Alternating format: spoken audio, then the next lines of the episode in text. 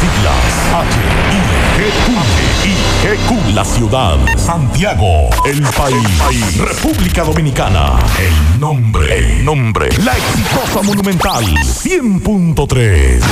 Dale volumen. Desde ahora, toda la verdad y solamente la verdad con Maxwell Reyes. Buenas tardes Santiago, buenas tardes región, saludos a todos los amigos que sintonizan esta hora la verdad con Maxwell Reyes a través de Monumental 100.3 FM. Gracias a todos por la sintonía. La temperatura a esta hora del día 31 grados, parcialmente nublado, la sensación térmica es de 35 grados y nos dicen que la humedad es un 59%. Y nos explica la UNAMED que en el día de hoy se formó la tormenta tropical Sham, Ocean. Eh, las condiciones estables, escasas lluvias, temperaturas agradables.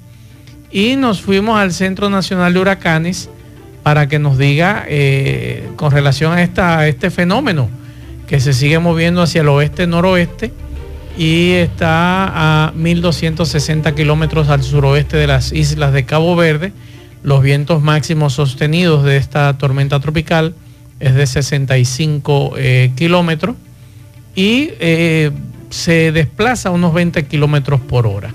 Esa es la información que tenemos de este fenómeno que se mueve al oeste-noroeste a cerca de 20 kilómetros por hora y se pronostica que un movimiento hacia el oeste-noroeste o al noroeste durante los próximos días. Los vientos, como dijimos, 65 kilómetros por hora con ráfaga más fuerte y se espera que este fenómeno en las próximas horas se intensifique.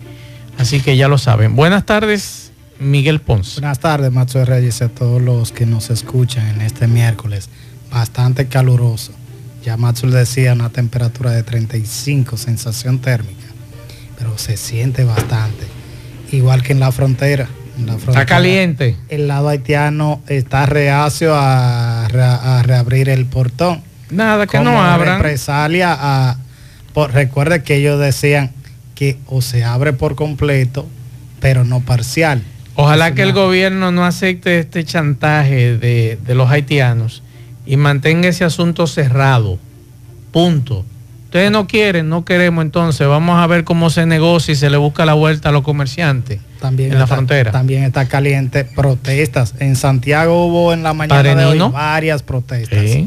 Padre Nino, en la zona sur, las comunidades de Palo Amarillo, la entrada de Palo Amarillo y Matanzas también protestaron con quema de neumáticos pidiendo asfaltado. A propósito que el presidente ayer pedía un plan nacional de asfaltado. Así es. Vamos a la pausa en breve. Entramos en materia.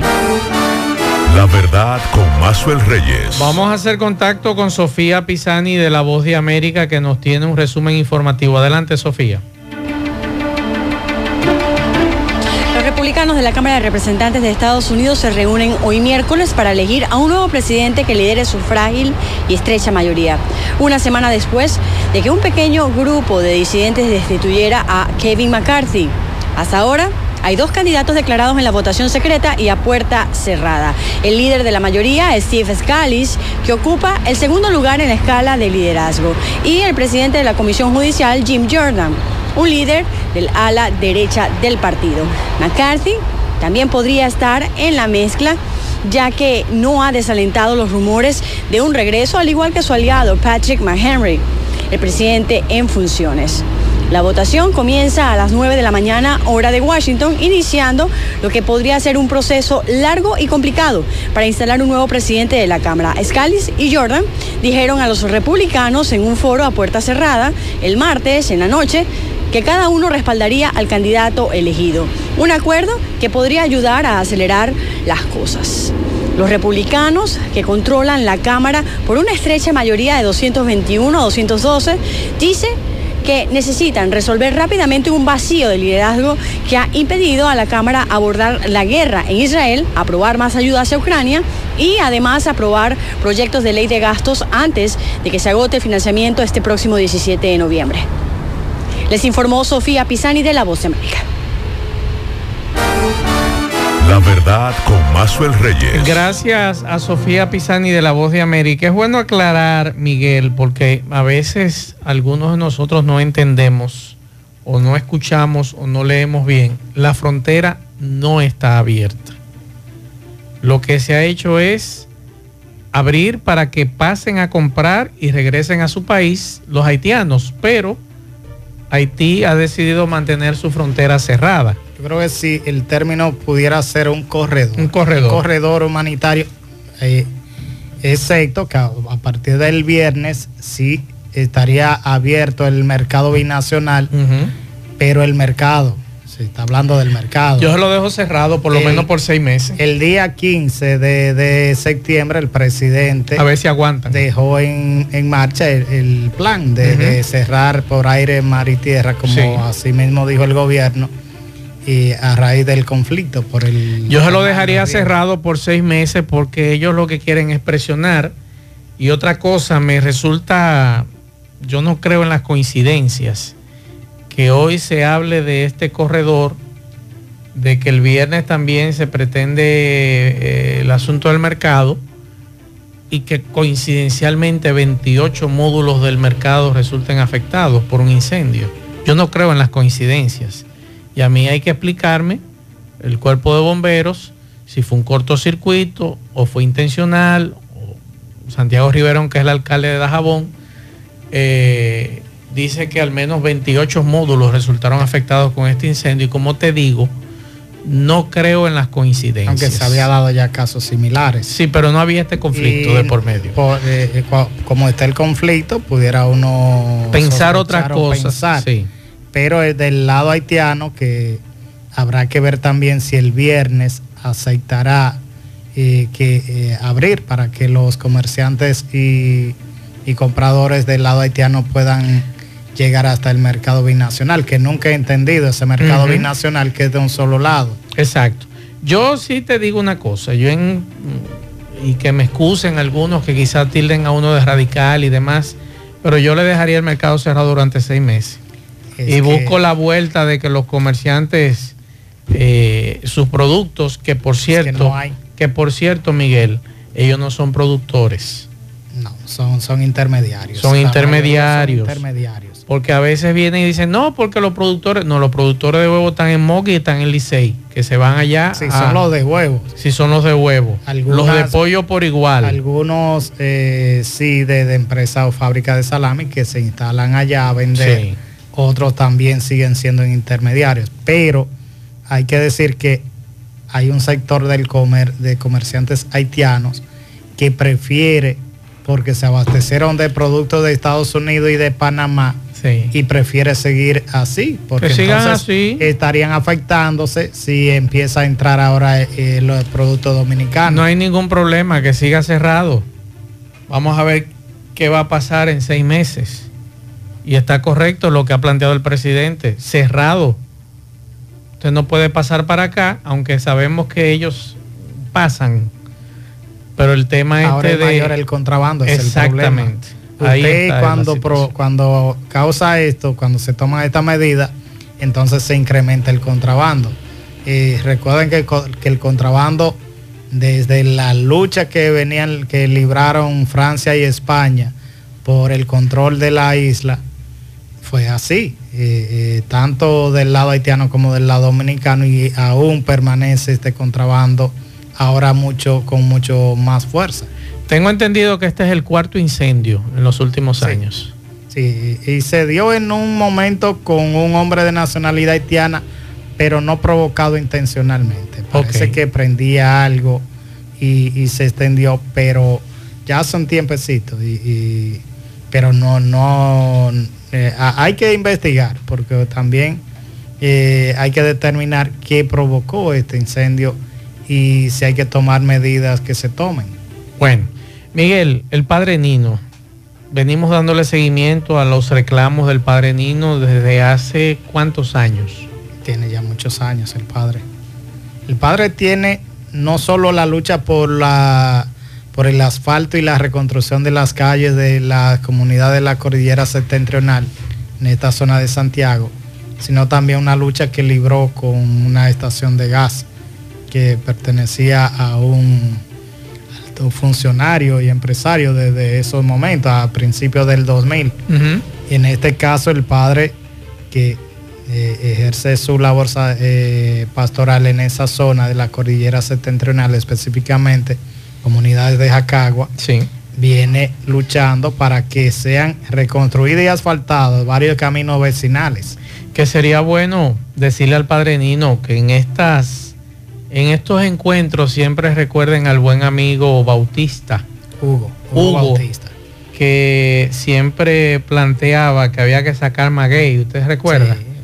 Entonces es bueno recordar la memoria de don Hugo, que nosotros con mucho gusto le abríamos los micrófonos aquí para que planteara eh, situaciones, pero recuerden que don Hugo murió en medio de la pandemia y era de los principales promotores eh, y de apoyo al padre Nino. Vamos a escuchar al padre Nino. Están haciendo en todo el país y solo le interesan los megaproyectos.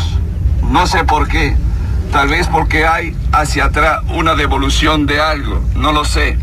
Y en nuestros caminos vecinales no hay mucho que ganar para ellos. Así que en orden, estamos listos para salir. Voy a hacer la fila con los dirigentes y detrás de mí van a ir, ya saben como lo hablamos en el club, a una distancia que no pisemos al siguiente. Nadie tira un papel, ni siquiera de una menta, en la ciudad de Santiago. Nadie camina por las aceras, por la calle, interrumpiendo el tránsito. Nadie se le pasa a la primera fila. Vamos a caminar al paso de la tortuga. Y haremos una parada simbólica frente a la gobernación que representa el Palacio Nacional. Aunque... La verdad con Mazuel Reyes. Vamos a seguir escuchando al padre Nino, un reclamo muy válido. Vamos Nuestra marcha no es contra nadie, sino a favor de nosotros los campesinos, que somos personas igual que los de la ciudad y estamos muy indignados con el Ministerio de Obra Pública porque invierte millones y millones en la ciudad de Santiago en un monorriel y en un teleférico que nunca la ciudad de Santiago le pidió.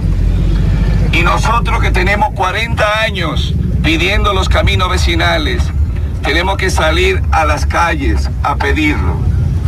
Por eso hemos determinado que todos los miércoles a partir de esta hora vamos a estar caminando. Ya no creemos en nadie, solamente pararemos de marchar cuando empiecen a trabajar en el primer camino. La verdad, con Mazo el Y si usted no cree lo que el padre Nino dice, recorre esos caminos vecinales. Y por ejemplo, hay un tema que siempre ponemos aquí que tiene que ver con Arroyo del Toro que está entre la frontera entre Puerto Plata y Tamboril y que esa gente tiene más de 70 años que no ven a Linda. Nadie se preocupa por arreglarle la entrada a Arroyo del Toro porque ahí no protestan. Porque la gente de ahí no protesta. La gente de ahí es una gente, son gente buena, gente de trabajo y gente tranquila. Entonces, como nadie protesta y además Imagínese usted que más goma allá arriba, nadie se da cuenta. Me dice el padre que nadie pidió el monorriel ni el teleférico. El teleférico no lo pidió nadie, eso, eso es verdad. Pero el monorriel sí.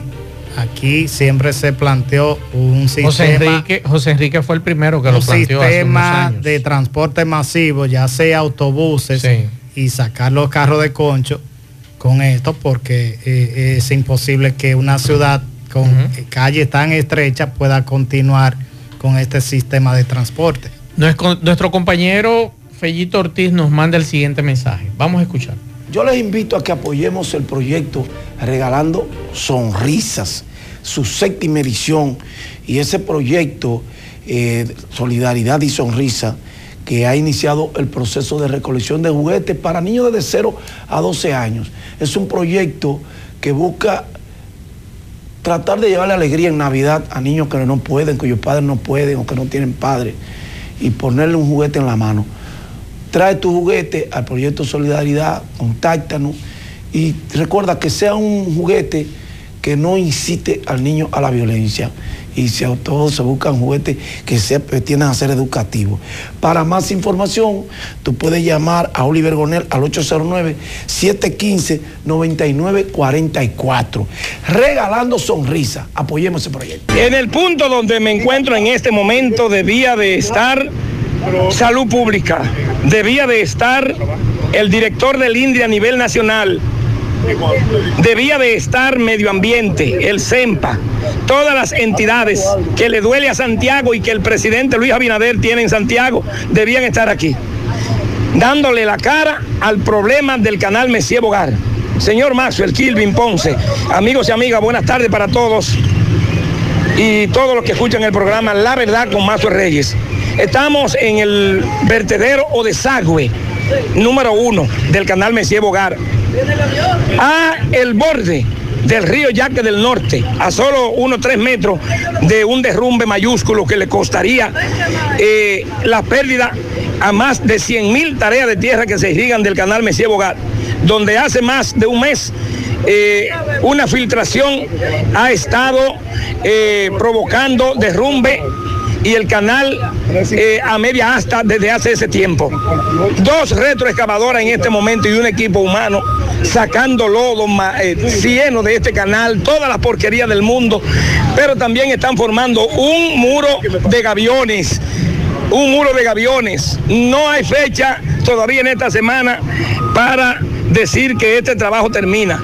Tenemos al reciente electo eh, presidente de la Junta de Regantes del canal Messier Bogar y también cosechero, agricultor de la zona baja del canal Messier Bogar. Saludo hermano, su nombre. Mi nombre es Jesús Vargas. Vargas, esta problemática, esta problemática tan grave que tenemos aquí, eh, me dice que no hay fecha para... No, no, no hay fecha porque eh, vamos a tener que poner el agua hoy. Porque el lufe también está seco. Y ellos no tienen que ver con este problema, pero como las compuertas del río no sirven, entonces tenemos que cerrar los dos canales al mismo tiempo, porque nacen en, una bifurcación, los dos. Los dos. Sí. Entonces, de 11 compuertas que hay, hay 8 que no sirven. 8 que no sirven, incluyendo la del canal de Lufe. O sea que este canal o estos canales, más la obra de toma en la otra banda, debe ser intervenida inmediatamente por el gobierno central y el INDI de allá, de la capital. Claro que sí, que hay que... La verdad con Mazuel Reyes. Bien, continuamos 12.36 minutos y como cada miércoles le damos la, la bienvenida y las buenas tardes a la licenciada Yasmin Mayor que nos trae buenas noticias en materias migratorias. Buenas tardes, licenciada. Buenas tardes, Maxwell. Buenas tardes a cada uno de los radioescuchas que nos, nos dedican este momento de su día y nos permiten responder a cada una de sus inquietudes. Bueno, en el día de hoy, como todos los miércoles, vengo abierta a las preguntas, a las inquietudes que tienen cada uno de ustedes, pero también quería agotar un pequeño tema, dependiendo cómo nos vaya, nos eh, vamos a manejar en este día. Vamos a escuchar, eh, vamos a preguntar, licenciada, por aquí, ¿qué documentos debo llevar a mi entrevista de residencia? Nos preguntan por aquí. Eh, esa es una pregunta muy importante porque en estos momentos ya no es solo llevar, también hay que subir una serie de documentaciones. Y es muy importante que cada una de las personas que este día me están escuchando y se encuentran en un proceso de residencia, tomen un lápiz y un papel porque es una pregunta constante y el no completarla correctamente es el hecho que deja más casos abiertos en estos momentos. Eso es una constante que se quedan abiertos por el, la sección 221G en el entendido que le falta documentación, lo cual déjenme decirle a ustedes que atrasa los casos, porque ya luego de que llegó su momento de que su caso fuese conocido y usted no estuvo listo, entonces usted tiene que esperar otra vez que haya la posibilidad de evaluarlo. En ese sentido, usted va a necesitar su pasaporte. El pasaporte convenientemente debe de tener más de seis meses de vigencia, un mínimo seis. Lo recomendable es que sea un poco más amplio. Si usted se encuentra en un proceso migratorio, usted le hicieron su petición que no siempre se realiza con el pasaporte. Es conveniente que usted tenga su pasaporte a mano porque suceden crisis de pasaporte como la que tuvimos recientemente y entonces por una crisis de pasaporte usted queda con su caso abierto. Y no es conveniente que un caso comience a caminar de un escritorio de uno a otro, porque comienzan a abrirse una serie de aristas de verificaciones más profundas y muchas veces algo que un oficial entendía, dependiendo los criterios y lo, el uso de la lógica que, que utilicen al interpretar la norma, que está completo, puede ser que otro señalice algunos elementos adicionales. Entonces, eso es un riesgo que se corre cuando no se completa la información. Otro elemento es su examen médico. Usted debe de haberse realizado su examen médico, preferiblemente en un plazo de 14 a 10 días previos. Yo recomiendo que sean sus 15 días. porque Para que este examen médico le dé tiempo al laboratorio, al centro de salud, a enviarlo a, a la embajada ¿Para qué? Para que cuando usted vaya ya el oficial tenga en su mano esa documentación. Entonces es necesario realizárselo a tiempo. Hay un formulario que debe de ser llenado y le voy a dar un tip bien, bien importante. Resulta que el formulario 260, todos dicen, no, porque yo lo tengo lleno, ya a mí se me completó, pero hay casos que son muy amplios de tiempo. El periodo de manejo de ese caso es muy amplio. Hoy, estoy dando unas pinceladas que, va, que van a ahorrar mucho tiempo, pero también mucho dinero y de investigación, porque no van a tener que consultarlo, no van a tener que disponer de su tiempo a investigarlo y tampoco van a tener que estarse llevando de lo que dice una gente que fue, que quizá le fue bien haciendo tal cosa, pero lo suyo es lo suyo. Cuando le hablo de este examen médico, eh, del, examen médico, le, le explicaba, es importante que lo hayan realizado y en cuanto al formulario de S260, es vital que usted verifique la plataforma y su correo electrónico días antes de presentarse a la entrevista y todavía el día antes usted esté dando una revisadita. Porque, oh sorpresa, resulta que cuando el caso es muy amplio, ese formulario se apertura nuevamente y hay que actualizarlo y completar la data en algunos de los casos. Si nada en su vida ha cambiado y todo está perfecto, bueno, pues usted puede continuar, pero hasta que no lo cierre, no está completo el procesamiento. Y a veces uno desconoce que este formulario se ha aperturado. En ese mismo sentido del formulario, como a veces se inicia con un número de pasaporte y un caso puede durar más de seis años en resolverse y el pasaporte ha perdido la vigencia, o sea, se ha expirado, resulta que usted debe de actualizar esa data que eso es algo vital. Porque si usted llega con un pasaporte nuevo y un formulario que no se corresponde a la data del pasaporte, tiene un problema porque le van a mandar nuevamente a completar el formulario. Otro elemento muy importante es que si usted cambió el pasaporte, pero el formulario no se aperturó, usted debe solicitar que se aperture a los fines de usted poder regularizar esta situación, porque resulta que en base a la información de esa forma, que es la aplicación de visa, va a emitirle su visado en torno a un pasaporte que no está vigente, no lo van a poder emitir. En una, va, a emitirse en, en torno a una data que no se corresponde, por lo cual no puede ser emitido. Siguiendo ese orden de ideas están las actas. ¿Y qué acta yo debo de llevar? Bueno, el acta que se debe de llevar es inextensa.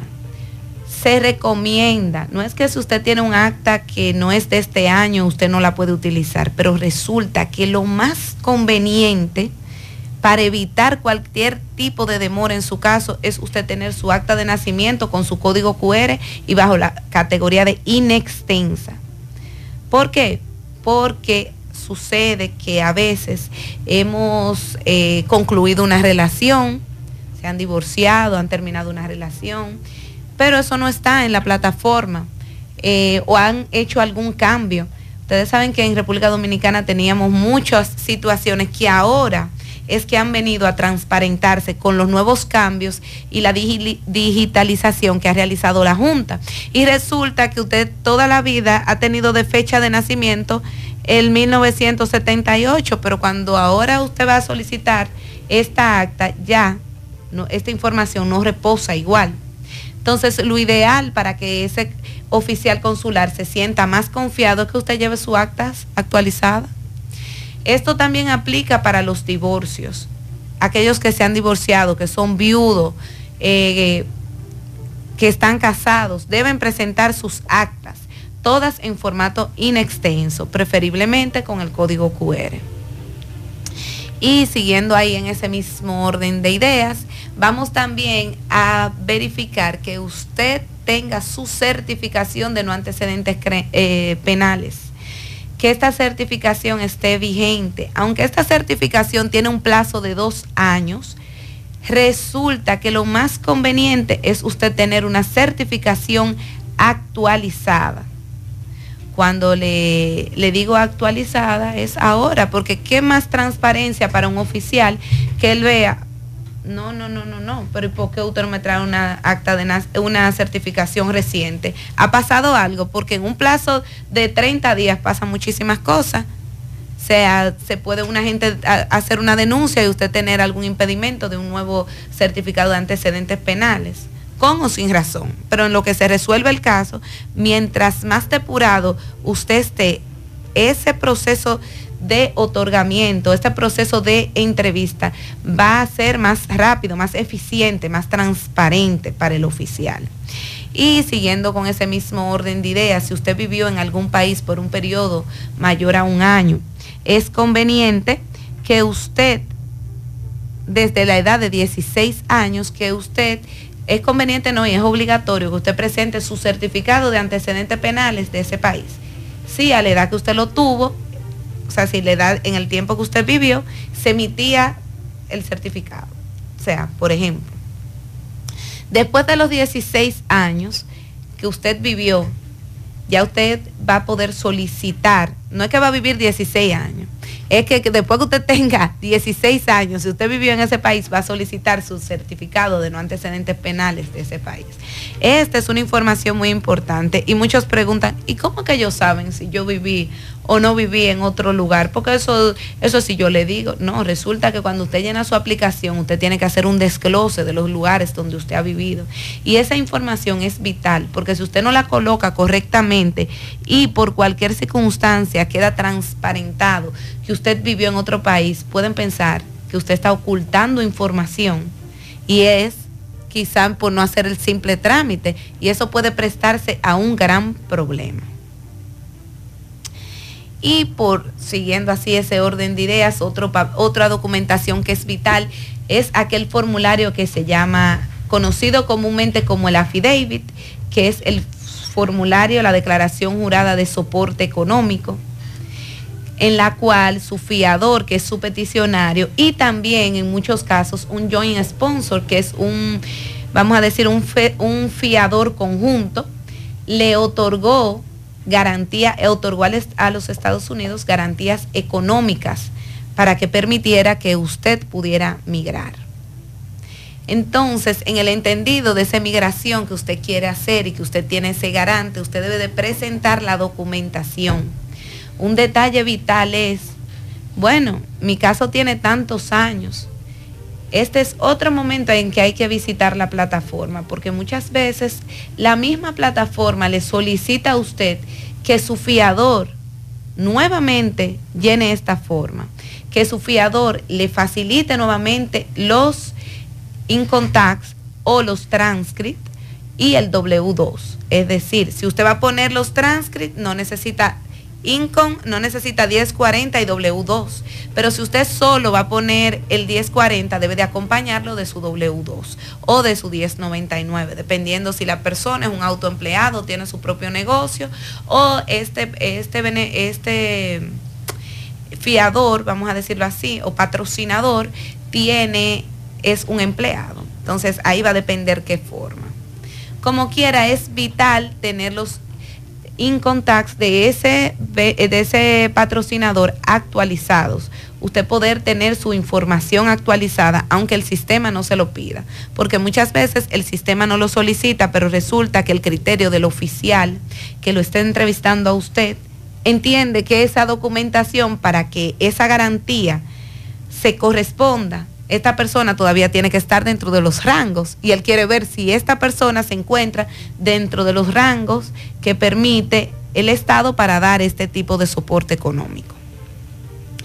Eh, creo que ahí le hago mención de las informaciones principales. Estas son informaciones comunes a, los casos, pero luego va a depender de qué tipo de petición, porque esposos necesitarán otros documentos adicionales, novios necesitarán otras documentaciones. Y hay una parte de esta documentación que hay que subirla, que hay que colocarla en la plataforma de manera actualizada, que es de la misma que usted va a llevar, usted debe también colgarla en la plataforma, como dicen los españoles. Exacto. Así que ya lo saben. Eh, por aquí nos preguntan, cuando vaya a mi cita de residencia, ¿tengo que hacer algún pago? No, realmente ya los pagos usted lo ha realizado previamente, estos pagos usted los realizó el día que usted eh, completó los, eh, los procesamientos ante el National Visa Center. Ahora bien, hay casos en los que sí hay que hacer pagos, porque cuando se trata de un beneficiario derivado, este beneficiario en alguno de los casos paga en el consulado. ¿Qué yo recomiendo? Que es una recomendación vital. Usted está, haciendo, está dirigiéndose a hacer un trámite importante. Generalmente las personas se desplazan desde el interior hasta Santo Domingo. Usted no puede llegar solo con lo que, como Dios, con lo más mínimo, con lo de ir y volver. Trate de no es que usted va a tener que llevar cientos de miles de pesos, ni miles y miles de pesos, pero trate de ir preparado ante cualquier situación con su tarjeta de crédito hábil y con un dinerito, porque puede ser que hasta simplemente por los nervios usted no encuentre la copia de un documento cuando usted esté pasándolo a, eh, cuando usted esté revisando su información, aunque la tenga ahí, pero usted puede rápidamente, lo que está esperando, antes de ingresar, poder resolver cualquier detalle o hacer un pago que se les pueda solicitar, como es el caso de los beneficiarios derivados. Por aquí nos preguntan, em, la pregunta que nos hacen es un colombiano mm, con ciudadanía dominicana, su esposa es nacionalidad dominicana y residente en, en Estados Unidos. Eh, ¿Puede ella someter una petición para él con documentos dominicanos? Con documentos dominicanos? Es lo que no entiendo. De él, documentos dominicanos de él. Porque él es colombiano. Yo no, no, no es residente, que él es. Es residente. Ok. Él va a someter su petición con su nacionalidad porque él va a ir desglosando esta información. ¿Qué es lo que sí va a pasar que es vital? Que él entiendo yo que quiere tener su entrevista en la República Dominicana. Entonces, cuando él solicite que él quiere, es importante saber que esta pregunta la están haciendo a través de la red social de Gómez Mayol en Instagram, que hoy estamos transmitiendo en vivo. Entonces, como él quiere seleccionar como unidad consular, como unidad eh, la República Dominicana, él va a demostrar que él lo puede hacer porque él tiene un estatus que le permite ser entrevistado aquí porque si no corresponde, según las reglas, la normativa, que él conozca su entrevista en Colombia, pero él tiene aquí un estatus legal que le permite él residir en la República Dominicana. Perfecto. Eh, la última pregunta, porque ya tenemos que irnos. Eh, ¿Qué tengo que hacer si cambié mi pasaporte? Eh, ya esa parte lo comentaba anteriormente, pero cambió su pasaporte, tiene visa de paseo, tiene eh, va, a hacer una renovación. No especifica, no especifica. Bueno, si usted cambió su pasaporte y está en medio del proceso de solicitud de una visa de turista, usted va a hacer una comunicación a los fines que su información sea actualizado y usted va a explicar brevemente el por qué usted hizo ese cambio, si no es que es un cambio por simple expiración porque hay tipos de cambio. Ese es el primero. Entonces, si es que usted está en un proceso de inmigrante o en una solicitud de visa a un, o en un proceso de reunificación familiar o en un proceso, bueno, dependiendo del proceso, pero básicamente si es a Estados Unidos, usted lo que va a hacer es que va a actualizar en la plataforma ese nuevo pasaporte y va a actualizar su DS-260. Ahora, si esto se refiere a un proceso de reunificación familiar, usted debe de comunicar y colocar ambos pasaportes en su proceso de reunificación familiar para que actualicen la información y conozcan que usted es de la misma persona. ¿Qué pasa en la reunificación familiar? Que dependiendo del país, del espacio Schengen al que nos vamos a dirigir, es el procesamiento es diferente de cada uno de los elementos ¿Por qué? Porque cada país tiene sus reglas que son propias, que son nativas para el establecimiento de una reunificación. Porque eso es como personalizado por país. Cada país tiene sus propias reglas, aunque manejan reglas generales para muchas de las, eh, de las solicitudes y de los trámites. Hay otras, cada regla general va a tener como, eh, van a convertirla, le van a dar ese toque nativo cada, cada país. Y en el caso de, de Canadá, se va a actualizar en la plataforma, se debe comunicar porque hay que tener cuidado. Generalmente los pasaportes, dependiendo la tipología de visa, esto que me están preguntando, tiene como que va haciendo así, así, así, va ampliando, ampliando, ampliando, ampliando, porque dependiendo el tipo de solicitud, dependiendo el caso, es el procesamiento, porque hay, hay solicitudes de visa que están atadas al número de pasaporte, el pago. Entonces, Perfecto. Pero ahí más o menos es un, un esbozo general para que tengan un punto de partida. Licenciada, ¿dónde está Gómez Mayor y Asociados? Gómez Mayor y Asociados se encuentra en Villa Olga, en Santiago, República Dominicana, en la calle 11, número 20, segundo nivel. Pueden contactarnos, pueden llamarnos, pueden comunicarse con nosotros a través del teléfono convencional y también número de WhatsApp 809 5820550. También pueden conocer de los servicios que ofrecemos a través de nuestra página web www.gomezmayol.com. También pueden conocer de nosotros y contactarnos a través del Instagram al Instagram Gómez Mayol, que es G-O-M-E-Z M-A-L-L-O-L Gómez Mayol también a, través del Facebook Gómez Mayol y Asociados. En Gómez Mayol usted va a poder encontrar una amplia gama de servicios legales que va desde litigación, contratos, todo lo que es asesoría migratoria, consultoría, notarías. También en Gómez Mayor podrá encontrar todo lo que es llenado de formulario, todo lo que son traducciones jurídicas, para aquellas documentaciones que se dirigen a otros países o que requieren que estén traducidas del idioma nativo, que es el español, a otro idioma. Y a la inversa, y con otros idiomas también trabajamos, no solo español e inglés, sino francés, alemán, italiano. En ese mismo orden de ideas, podrá encontrar en nuestra inmobiliaria un gran número de propiedades a través de las cuales podrá seleccionar una para hacer su inversión o varias y también poner a disposición de nuestra cartera de propiedades y de nuestros clientes todo lo que son sus eh, propiedades. Y por ahí mismo vamos a seguir con lo que son los circuitos, todos los tours turísticos, que lo puede optar a través de nuestra agencia de viaje y todo lo que son reservas de tickets aéreos. Toda la que es también presentación de taxes a los Estados Unidos y podemos también ponerlo en contacto con un abogado en el país de destino ya que en muchos casos se requiere la presencia de un abogado allá. Bien, muchas gracias a la licenciada, gracias a los amigos que siguen eh, la transmisión a través de Gómez Mayor. Nosotros nos despedimos, buen provecho a todos, nos vemos.